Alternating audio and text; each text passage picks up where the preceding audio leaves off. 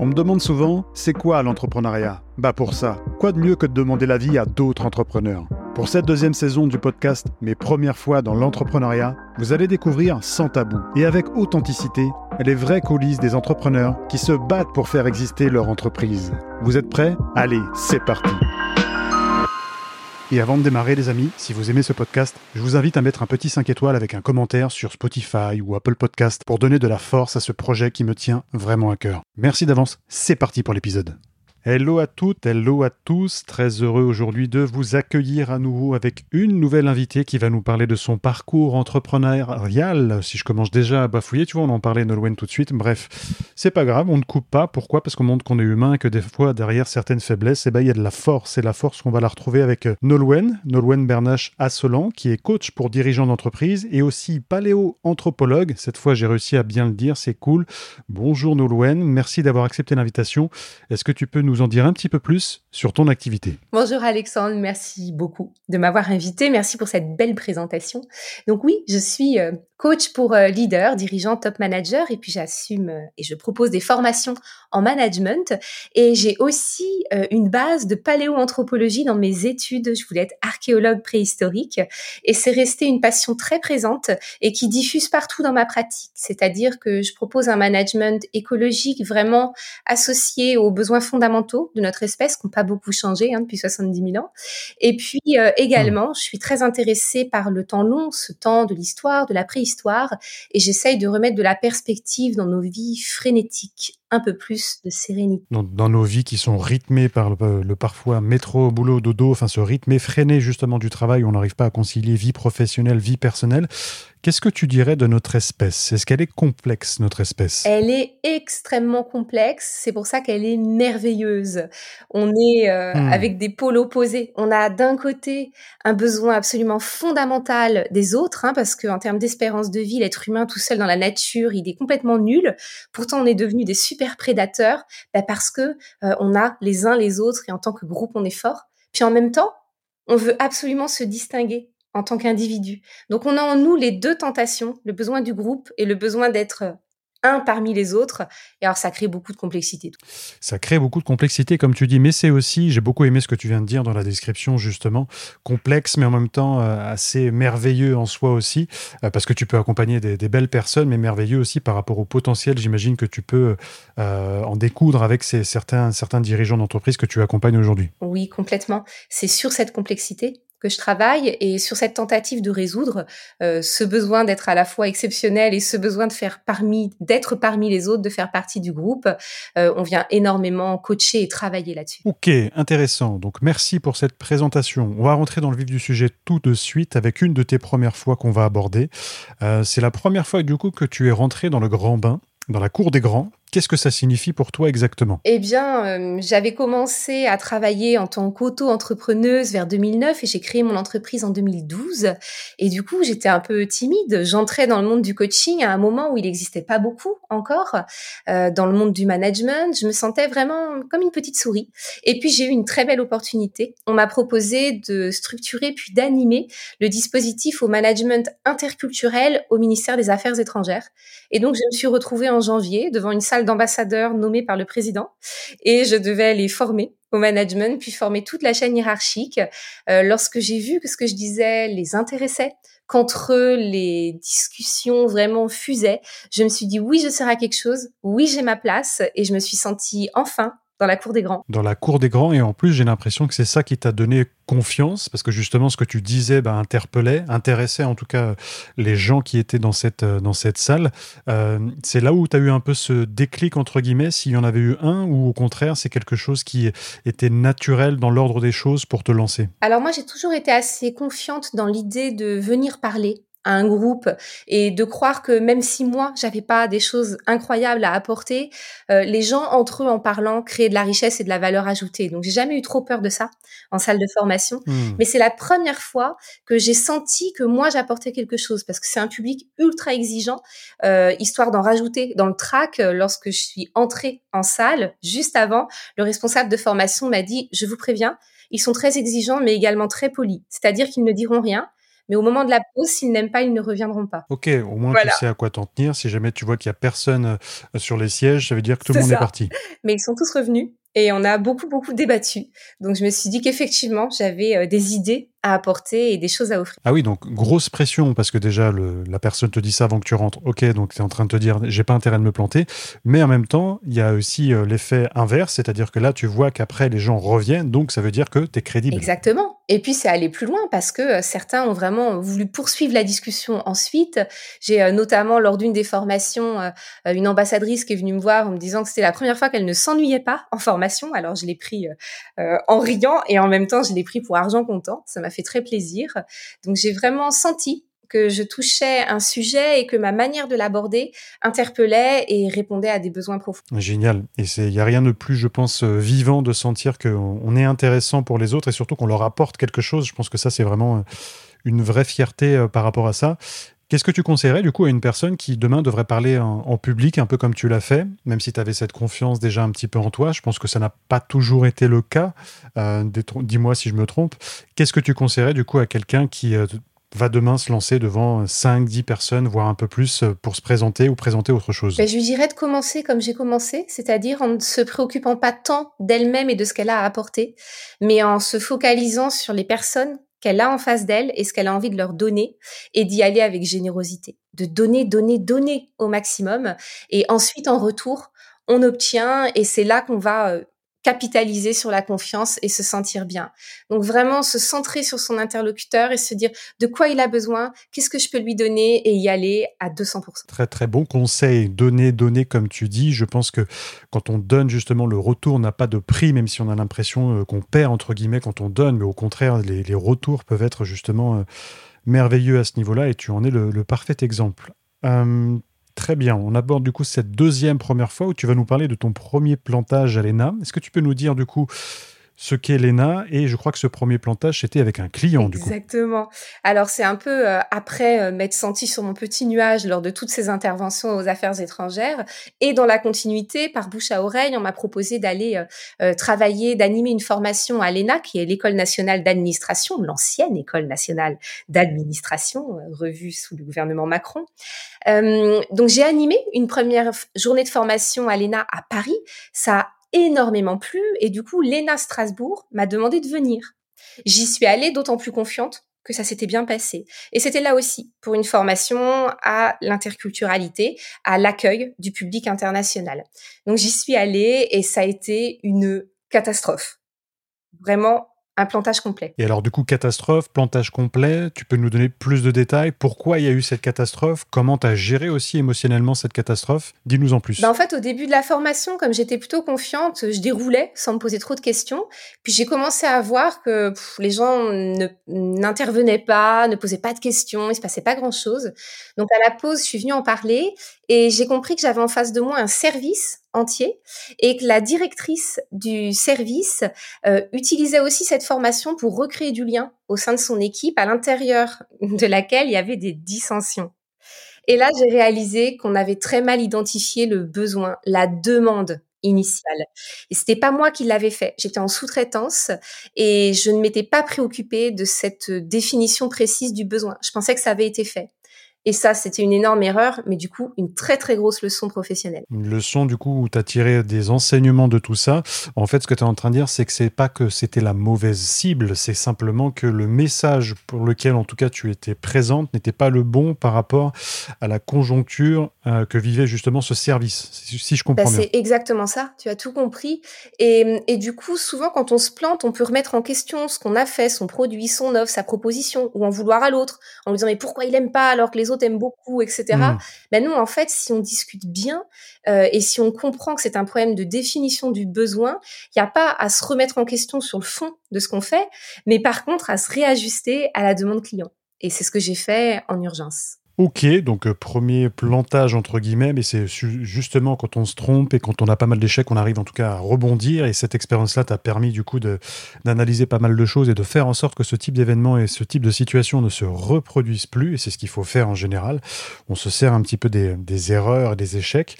Tu vas nous parler maintenant d'une autre première fois. J'aime bien ce nom, je trouve joli, parce que le mot chômage n'est pas très joli en soi. Enfin, en tout cas, les gens ont une idée un petit peu, ça a une connotation un peu négative, entre guillemets, même si être au chômage ne signifie pas euh, qu'on ne glande, euh, glande que dalle, justement, et qu'au contraire, on ne travaille pas. Ça veut simplement dire qu'on est en train de travailler sur un projet. Là, tu vas nous parler de ton premier chômage émotionnel. Qu'est-ce que ça signifie pour toi? Bah déjà, j'aimerais bien revenir sur le thème chômage tel que tu viens de l'aborder, de rappeler qu'effectivement, c'est pas un terme négatif et si on a choisi ensemble de l'utiliser là, c'est pour raconter une transition, une sorte de maturation d'une phase à une autre de soi-même. Et donc cette première fois où je me suis retrouvée au chômage émotionnel, eh bien c'est parce que je venais d'accompagner ma mère en phase terminale de son cancer. J'avais arrêté de travailler pendant plusieurs semaines avec ma sœur, on a décidé de tout arrêter, de prendre nos valises, de la faire sortir de l'hôpital et puis de vivre tout ensemble dans notre maison de famille, de vivre ces dernières semaines, ces derniers jours. C'était très, très, très intense. Et puis, je me suis retrouvée au travail et il a fallu que je me remette à épauler les autres et à écouter leurs problèmes. Et d'un seul coup, leurs problèmes m'ont semblé dérisoires. J'étais la personne qui souffrait le plus dans la salle. Et j'ai compris que je n'allais pas pouvoir exercer mon métier. C'était vertigineux. Du coup, j'ai arrêté et j'ai dû mettre en place un plan B. J'ai dû chercher très rapidement une activité de substitution. Ok, donc euh, là, en fait, tu vis une chose et une charge émotionnelle très importante euh, avec ta maman, avec ta sœur notamment. Tu peux pas aujourd'hui euh, te concentrer, ou en tout cas l'énergie qui te reste, tu peux pas la consacrer à d'autres personnes. Donc c'est là où tu décides de changer un petit peu de voix quelque part. Exactement. D'autant plus que moi je suis quelqu'un d'assez prévenant, je fais, j'anticipe et donc j'ai une assurance euh, dirigeant, c'est-à-dire que si je me casse une jambe ou si j'ai un problème, je suis indemnisée. Et j'ai découvert à cette occasion que l'épuisement émotionnel, la fatigue psychique, euh, voire même euh, une forme de dépression, n'était pas pris en charge. Donc je me retrouvais seule avec ma fille, sans ma mère, sans argent, sans filet et sans capacité à exercer mon métier. Et donc j'ai switché. Tu as switché. Euh, du coup, c'était un tournant, un virage, et tu as tu fais bien de le rappeler, c'est pas pris en charge la, dépression ou le chômage, enfin le chômage. Justement, je, fais un lapsus par rapport à ça. C'est pas pris en charge la dépression, mais euh, par contre, si tu te fais mal à la jambe, tu es en béquille, tu peux quand même te déplacer. Alors que si justement émotionnellement parlant, tu es complètement euh, au ras des pâquerettes, je pense que c'est compliqué d'avancer. Donc c'est un petit peu dommage et je pense qu'on devrait revoir un peu les choses par rapport à ça. Euh, Comment du coup tu t'en sors après? Comment tu rebondis et comment tu avances et tu, te recharges en énergie émotionnelle positive? Eh bien, euh, ce qui pendant longtemps m'a semblé un défaut, à ce moment-là était une qualité. J'ai eu tendance à, à, avoir toujours plusieurs fers euh, sur le feu, à courir plusieurs lièvres. J'ai plein de passions et j'ai la passion de l'écriture aussi. Et en parallèle de mon métier de coach, j'ai toujours écrit. Donc j'ai écrit pour la radio, pour Radio France. J'ai écrit des courts métrages. J'ai été primée. J'ai été enregistrée à Radio France donc j'ai fait plein de choses en écriture. Et du coup, je me suis dit, ben profitons-en pour aller explorer ce milieu-là. Et donc j'ai exercé le rôle de directrice littéraire dans une boîte de production. Super. Et l'écriture t'a toujours suivi ou c'est venu vraiment beaucoup plus tard? Ça m'a toujours suivi. J'écris depuis toujours. Euh, j'ai écrit des fictions historiques quand j'étais plus jeune parce que j'avais cette passion hein, de l'histoire et de la préhistoire et j'ai toujours eu envie d'écrire et donc je, continue. Ça fera partie de mes projets dont je te parlerai plus tard. C'est ce que j'allais dire. Là, tu nous parles de toi en tant que coach, notamment pour dirigeants, euh, paléo-anthropologue également. Est-ce qu'il y a quand même un peu ces projets, alors je vais pas dire si on peut dire perso, mais ça reste du pro, mais je pense que l'écriture, elle vient au fond de toi, elle vient de ton cœur, elle vient de ton énergie justement euh, liée à l'émotion. Euh, moi, j'ai envie d'en parler maintenant, si tu veux bien. Ce sera quoi justement les projets par rapport à, à cette bah, écriture Avec plaisir pour en parler maintenant. Déjà, il y a un projet d'écriture vraiment professionnel. Euh, j'ai une conférence euh, qui fonctionne très très bien, que je vends énormément, qui s'appelle Étirer le temps, et c'est justement dans cette conférence que je propose aux leaders et aux managers de d'explorer la richesse de la dimension temporelle pour pouvoir euh, enrichir notre expérience du quotidien notre expérience du présent, qui est vraiment appauvrie hein, par l'instantanéité de, de, nos échanges virtuels. Donc c'est une conférence qui marche très très bien et je voudrais la transférer en livre, qui sera un livre euh, d'auto-coaching pour permettre aux personnes d'étirer le temps et de retrouver un peu de sérénité ce serait mon premier projet. Après, j'ai des projets plus personnels d'écriture de fiction à plus long terme. Génial. Est-ce que tu te vois un peu euh, comme la créatrice d'Harry Potter, écrire justement ce type de fiction ou ce type de projet, ou tu es vraiment plus, euh, d'un point de vue personnel, des choses qui te touchent toi par rapport à ta famille, à ton vécu? Ah, Je serais beaucoup plus du côté de l'autofiction, du récit personnel, du vécu, parce que je pense que c'est ce qui fait le lien avec ma pratique de coaching. Le coaching, c'est de la narration. Ma manière de le pratiquer, c'est de l'archéologie. Avec les coachés, on va fouiller à l'intérieur du passé, on va attraper des éléments clés qui font du sens, et puis on essaye de voir quelle histoire ça raconte. Et je pense que la personne se sent bien quand elle est capable de raconter une histoire d'elle-même qui fait sens et qui la projette vers l'avenir. Et donc, si j'écris, ce sera certainement pour raconter d'où m'est venue cette archéologie de l'esprit que je pratique depuis toute petite, parce que je cherche à retrouver, renouer avec certaines choses et j'aimerais raconter cette histoire reconstruite. Hâte de suivre ça et d'en savoir plus en tout cas sur tes projets. Je reviens du coup sur, autour de tes accompagnements avec les dirigeants d'entreprise. Comment tu fais euh, et comment tu distingues la limite? Justement, tu dis on va fouiller un petit peu dans le passé, on va essayer de rechercher les choses euh, avec le dirigeant d'entreprise. Comment tu te fixes la limite, euh, s'il y en a une en tout cas, par rapport à la psychologie qu'on peut avoir justement avec un psychologue, puisque tu parles du passé. Comment tu fais pour ne pas rentrer trop dans un état émotionnel qui pourrait euh, justement faire rentrer euh, le, j'allais dire le patient, tu vois, le client en tout cas dans un état euh, de séance psychologique? Alors pour moi, la grande différence, c'est la nature du questionnement. En coaching, on est beaucoup sur le comment, comment faire, pour aller mieux, comment faire pour construire, pour agir. Quand on est dans le domaine du soin, on va être plus dans la recherche du pourquoi. Et même si je dis qu'on va creuser ensemble, on va aller un peu dans le pourquoi, mais c'est toujours au service de la remise en action. Donc ça, c'est la grande différence. La limite, elle n'est pas tant dans le, le pro, le perso, parce qu'en fait, on n'est qu'une seule et même personne. Et on est sa vie pro et sa vie perso en même temps. On est son passé émotionnel et sa vie professionnelle. Donc, je peux pas faire de limite là-dedans. Mais par contre, c'est toujours au service du comment aujourd'hui et demain on va agir. Et la deuxième différence, en tout cas dans ma pratique, c'est que moi, j'ai un point de focal. On a identifié un objectif ensemble en coaching et tout ce qu'on fait, tout ce qu'on creuse a pour euh, finalité d'aller atteindre cet objectif-là. Donc on va jamais partir et dériver vers un endroit qui serait trop privé, parce qu'on va toujours revenir à la stratégie professionnelle. La stratégie professionnelle avec ces questions justement euh, dont tu viens de, de parler. Ok, merci pour ces précisions en tout cas. On va aborder cette quatrième première fois avec toi. Je pense que c'est une première fois qui fait peur un petit peu à tout le monde. Euh, justement, quand on est entrepreneur, quand on est entrepreneur, qu'est-ce qu'on veut? Des clients, des clients, qu'est-ce qui ramène?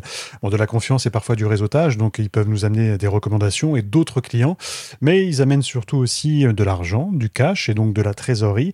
Et là, tu vas nous parler de la première fois où tu as eu ce trou de trésorerie. Exactement. Et du coup, tu vois, te cite quand tu dis euh, on en a peur en tant qu'entrepreneur. Eh ben, je crois que c'était ça ma grande erreur. Moi, j'étais coach et j'étais pas entrepreneur. J'avais une entreprise, mais cette entreprise, c'était un véhicule qui servait juste à vivre mon métier qui était le coaching. Et donc, j'anticipais pas complètement, j'avais mis des choses de côté, je t'en parlerai juste après. J'avais fait en sorte que ce soit un petit peu sécurisé, mais je pilotais pas mon entreprise. Et du coup, à un moment donné, comme je travaillais avec des clients, notamment euh, pas mal de clients de la fonction publique à ce moment-là, qui ont des délais de paiement parfois à deux mois, ben, je voyais que je travaillais beaucoup, j'avais des clients, mais les délais de paiement ne correspondaient pas à ce que moi je devais sortir en termes d'URSAF, euh, etc. Et donc je me suis retrouvée à un moment donné à devoir sortir plus d'argent qu'il n'allait en rentrer. Et j'allais me retrouver avec un trou de pratiquement deux, trois mois. Mmh, oui, deux, trois mois, ça peut être conséquent et ça peut avoir de lourdes conséquences par la suite, justement, si ce trou n'est pas comblé en fonction des rentrées d'argent. Exactement. Et du coup, bah heureusement pour moi, euh, je suis quand même quelqu'un qui fait attention. Puis bon, à l'époque, j'étais maman solo, donc fallait vraiment que je puisse subvenir euh, aux besoins de ma, ma petite famille.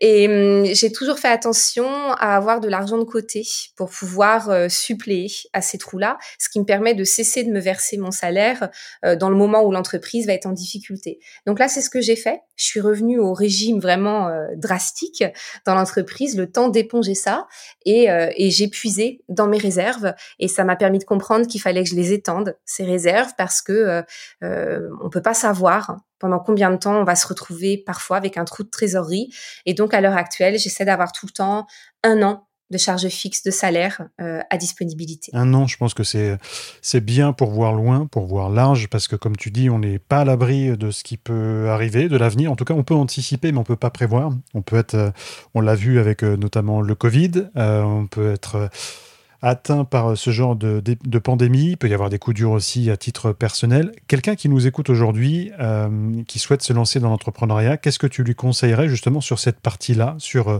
la gestion de la trésorerie? Je lui dirais d'être très économe, très peu gourmand au démarrage, euh, de ne pas se laisser happer par cette idée que tout de suite il faut gagner plein d'argent, se verser des salaires et que c'est ça le marqueur de la réussite. Il faut vraiment essayer d'avoir le minimum de charges fixes en professionnel, mais surtout en privé, de se verser le plus petit salaire possible pour ne pas s'habituer à de grosses dépenses et de laisser croître tout doucement l'entreprise. Et quand ensuite elle a réussi à atteindre un certain seuil, euh, commencer à s'autoriser, à se faire un petit peu plus plaisir, mais hum, vraiment de favoriser la croissance et le développement, mais comme on arroserait une plante. C'est fragile, une graine, il faut la laisser germer, il faut que ça pousse doucement. Avant d'être un arbre robuste, bah, il faut y aller avec parcimonie. Très jolie et belle analogie avec la plante. Euh, j'aime beaucoup ce que tu dis et ce que tu décris parce que c'est un petit peu différent des discours qu'on peut entendre sur notamment l'argent, où beaucoup se lancent, je pense, pour les mauvaises raisons. Euh, si le moteur aujourd'hui d'un entrepreneur, c'est l'argent, je pense qu'on ne fait pas bonne route avec euh, justement ce ce type euh, de projection sur le fait de gagner très bien sa vie au bout de six mois ou au bout d'un an. Comme tu dis, se prendre un petit salaire dès le départ, ça permet vraiment d'épargner, d'économiser, de ne pas manger toute la trésorerie, de pouvoir investir aussi pour son entreprise quand on a besoin de faire des investissements. Donc euh, j'aime beaucoup ce que tu dis, je pense que ça peut ouvrir en tout cas euh, bah, des idées euh, par rapport à ce que c'est réellement, en tout cas, l'entrepreneuriat quand on démarre. Exactement. Je trouve qu'à l'heure actuelle, c'est un peu la, la frénésie de l'esprit start-up, la frénésie euh, de euh, l'entrepreneuriat sur le web où en six mois, on peut décoller les fameux 100K, etc faut faire attention. Alors après, chacun ses objectifs et je critique pas du tout. Et puis même j'admire hein, les personnes qui y arrivent. Il y en a, mais il y en a très peu. Déjà, il faut pas se leurrer. Il y en a beaucoup qui le déclarent et très peu qui le font et qui le vivent en réalité. Et puis chacun ses objectifs. On peut avoir envie de réussir très très vite sans se poser la question de sa solidité ou avant tout miser sur la stabilité. Moi, je suis quelqu'un du temps long. Je suis quelqu'un de patrimonial et donc j'aime bien l'idée euh, de creuser mon sillon sur le long terme. Moi, ça fait 15 ans que je vis de mon activité et je compte bien en vivre pendant au moins 15 ans encore. Donc je mise sur la durabilité on te le souhaite. Et en tout cas, je pense que c'est vraiment le long terme qui fait que ça, ça perdure et, avoir aussi conscience de ses forces, en tout cas comme euh, tu as pu toi le faire dans ton parcours. Et d'ailleurs, ça tombe bien, hein, conscience de tes forces, dans le sens où là, on va parler de ton switch, ton premier switch business. Tu peux nous dire ce que ça veut dire ton premier switch? Bon, moi j'ai ma petite idée, mais euh, j'aimerais que tu me donnes plus de détails par rapport à ça. Eh bien, euh, ça, ça a démarré avec ce premier trou de trésorerie hein, où j'ai compris qu'il fallait que j'apprenne à avoir l'esprit d'entrepreneuriat, de pas être seulement coach. Euh, donc ça m'a amené progressivement à envisager les choses un peu autrement et j'ai été obligée de switcher, bah, comme beaucoup de personnes au moment de la crise Covid, parce que moi j'étais une coach à l'ancienne, j'allais chez mes clients, j'avais même la conviction qu'on ne pouvait coacher qu'en one-to-one en présentiel. Je faisais partie de ces gens qui pensaient que ça ne pouvait pas fonctionner autrement. Et donc, quand le Covid était arrivé, bah, je me suis retrouvée avec euh, zéro, plus rien, aucun client, nada. Enfin, mes clients étaient là, mais ils étaient confinés, euh, on pouvait plus aller se voir, euh, donc tout était reporté euh, à beaucoup plus tard et à, on ne savait pas quand. Alors j'étais pas angoissée financièrement, mais c'est là que j'ai compris que le business model que j'avais, que je croyais solide comme le rock, eh ben, il avait aussi ses fragilités. Et c'est là que j'ai décidé de switcher. De switcher. Comme tu l'as dit, il y avait des conjonctures qui ont fait qu'il y a eu ce switch. Est-ce que tu peux nous donner plus de détails du coup sur bah, cette nouvelle euh, fonctionnalité, j'allais dire, plutôt ce, ce nouveau service que tu proposes? Eh bien, ça a surtout été pour moi de d'entrer dans le domaine virtuel. Alors, j'étais pas un dinosaure, hein, même si je suis paléoanthropologue, je connaissais Internet. Mais pour te dire à tel point, hein, c'est que je n'avais jamais eu de site Internet, euh, je n'avais aucune présence virtuelle, mais vraiment aucune. Tu tapais mon nom dans Internet, euh, tu te retrouvais euh, avec mon mémoire euh, de maîtrise en archéologie et tu te retrouvais avec mes prix en écriture. Moi, en tant que coach, il y avait absolument rien. Par contre, il y avait plein de tout jeunes coachs qui n'avaient pas du tout ma carrière, qui n'avaient pas du tout euh, euh, tout le bagage que j'avais, qui existaient et qui existaient très bien et d'une manière extrêmement convaincante. Euh, et, je trouvais ça formidable. Et je me suis dit, c'est pas possible. Je vais tomber en désuétude. Donc j'ai commencé, j'ai ouvert une chaîne YouTube. Ensuite, je suis venue sur LinkedIn. Ensuite, j'ai créé mon site internet qui, pour l'instant, n'est qu'un site vitrine, un très beau site vitrine, mais qui n'a pas pour but encore de capter vraiment euh, les personnes. Et puis, je me suis mise à créer des formations pour LinkedIn aussi. Euh, donc, tout ça dans le domaine ben, d'Internet, qui était très nouveau pour moi. Et je me suis formée et ça a plutôt très bien marché. C'est super intéressant ce que tu racontes parce que justement, on pense que pour tout le monde, c'est inné euh, d'avoir une chaîne YouTube, de, maîtriser les réseaux sociaux, de maîtriser les codes, même si chaque réseau justement a ses propres codes. Donc ça veut dire que quand tu en maîtrises un, il faut apprendre à maîtriser le deuxième. Tu vois un petit peu ces gens qui n'ont pas ta carrière, qui n'ont pas ton expérience. Toi, tu as, tu sais la valeur que tu vas apporter, mais quelque part, euh, il faut mettre une enveloppe, il faut mettre une forme différente. C'est-à-dire que le fond est là, c'est le fond, c'est ton expérience, et tu dois te former à d'autres réseaux. Est-ce que c'était un petit peu justement euh, cette, cette approche pour aller se faire connaître auprès des réseaux et du coup toucher quelque part une nouvelle cible. Est-ce que c'était un petit peu sortir de ta zone de confort? Est-ce que c'est quelque chose qui t'a fait peur? Comment tu as vécu justement cette formation vers les réseaux? Alors c'était complètement, complètement effrayant pour moi. J'avais la terreur absolue de parler de moi, euh, de manière publique. J'avais la peur euh, d'exister euh, en dehors de la salle de formation, qui était un lieu dont je maîtrisais les interactions. Là, euh, une fois que tu postes quelque chose, bah, tu ne maîtrises pas comment les gens vont réagir. Euh, on sait très bien à quel point ça peut vite déraper. Donc j'étais vraiment, vraiment effrayée. J'étais tellement effrayée que j'ai eu un accident de vélo et je suis assez convaincue. On sait que dans les grandes périodes de changement, on a facilement des accidents physiques parce que le cerveau est perturbé et nos apprentissages profonds euh, peuvent être perturbés. Et je me suis euh, cassé l'épaule en 14 morceaux. J'ai eu pas mal de temps à m'en remettre. Et mais j'ai mes vidéos YouTube. Sur mes vidéos YouTube, on me voit avec mon bandage. Ça m'a pas arrêté quand même, mais j'étais franchement, Alexandre, j'étais terrifiée. Ouais, je me doute. Je me doute que se lancer justement dans quelque chose qu'on qui est un peu inconnu, qu'on maîtrise pas forcément. Puis en plus, euh, voilà, comme tu dis, physiquement, ça se ressent. La preuve avec ton épaule qui a, qui a, qui a un petit peu, du coup, subi les conséquences de ce stress. Mais en tout cas, tu t'es bien rattrapé parce que tu es quand même assez visible sur les réseaux, de très bonne manière notamment, où je pense que tu as réussi à te créer euh, ta communauté euh, assez rapidement. Puis comme tu dis, on te le souhaite hein, d'être encore là dans, dans 15 ans. Puis s'il y a un, un autre réseau social qui vient, qui émerge, on fera, toi et moi en tout cas, le nécessaire pour notamment euh, bah, s'adapter euh, à ce réseau. On arrive à la fin, du coup, de cet épisode. Je tenais à te remercier pour la qualité de nos échanges et de ce que tu nous délivres en termes de valeur. Et j'aurais voulu te poser une dernière question que je pose un petit peu à tous mes invités. Qu'est-ce que tu conseillerais à la Nolwenn il y a quelques, années, même avant d'être coach, même avant du coup euh, d'avoir aussi ton âme entrepreneuriale Qu'est-ce que tu lui conseillerais si tu l'avais en face de toi pour euh, lui donner quelques astuces euh, avant de se lancer notamment dans l'entrepreneuriat? Je lui dirais que pour moi, l'état d'esprit gagnant en entrepreneuriat, c'est la bonne humeur et la persévérance. La bonne humeur parce que des coups durs, il y en a en permanence, c'est les montagnes russes entreprendre. Donc il faut quand même un moral à toute épreuve, il faut savoir prendre les choses avec le sourire et il faut savoir persévérer. Euh, les personnes qui tentent et qui arrêtent au premier écueil, il y en a plein. Ceux qui durent et qui parcourent ce saut d'obstacles les uns après les autres, etc., il y en a vraiment beaucoup moins. Donc la bonne humeur et la persévérance, bah, ça fera toute la différence.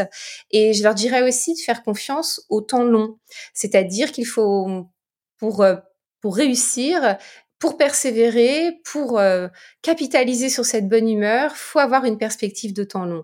Réussir dans un temps très court, ça fait rêver tout le monde, mais moi j'ai la conviction que se stabiliser, réussir sur le temps long, c'est ça qu'on doit viser en tant qu'entrepreneur. J'aime beaucoup ces conseils et vous qui écoutez aussi, j'espère que vous avez apprécié en tout cas ces conseils, mais aussi tout ce que tu nous as délivré durant cet épisode. Nolwenn, encore merci d'avoir joué le jeu, d'avoir accepté en tout cas de, de venir un peu prêter ta voix et prêter ta position par rapport à, à ce parcours entrepreneurial qui sera encore, je pense, semé de, de, beaux succès à la suite pour toi. Je te le souhaite euh, du fin fond du cœur. Merci infiniment, Alexandre. C'était très, très agréable de partager ça. Euh, d'échanger avec toi. C'est la richesse de tes questions qui fait la richesse du contenu qu'on apporte. Oui, il faut être deux, je pense. Quand je dis oui, je ne jette pas des fleurs, mais je pense qu'en tout cas, quand il y a vraiment quelque chose de qualité, ça veut dire qu'il y a eu un retour, un petit peu comme au ping-pong. On ne peut pas jouer tout seul. Ça, je suis d'accord. Encore merci à toi, Nolwenn. Et moi, je vous dis à très vite avec un nouvel invité pour notamment parler encore de sujets qu'on aime beaucoup ici sur ce podcast. Mes premières fois dans l'entrepreneuriat, c'est quoi? Eh bien, c'est de parler justement d'entrepreneuriat. Merci à tous. Merci pour votre fidélité. À très vite vous aimez ce podcast, je vous invite à mettre un petit 5 étoiles avec un commentaire sur Spotify ou Apple Podcast pour donner de la force à ce projet qui me tient vraiment à cœur.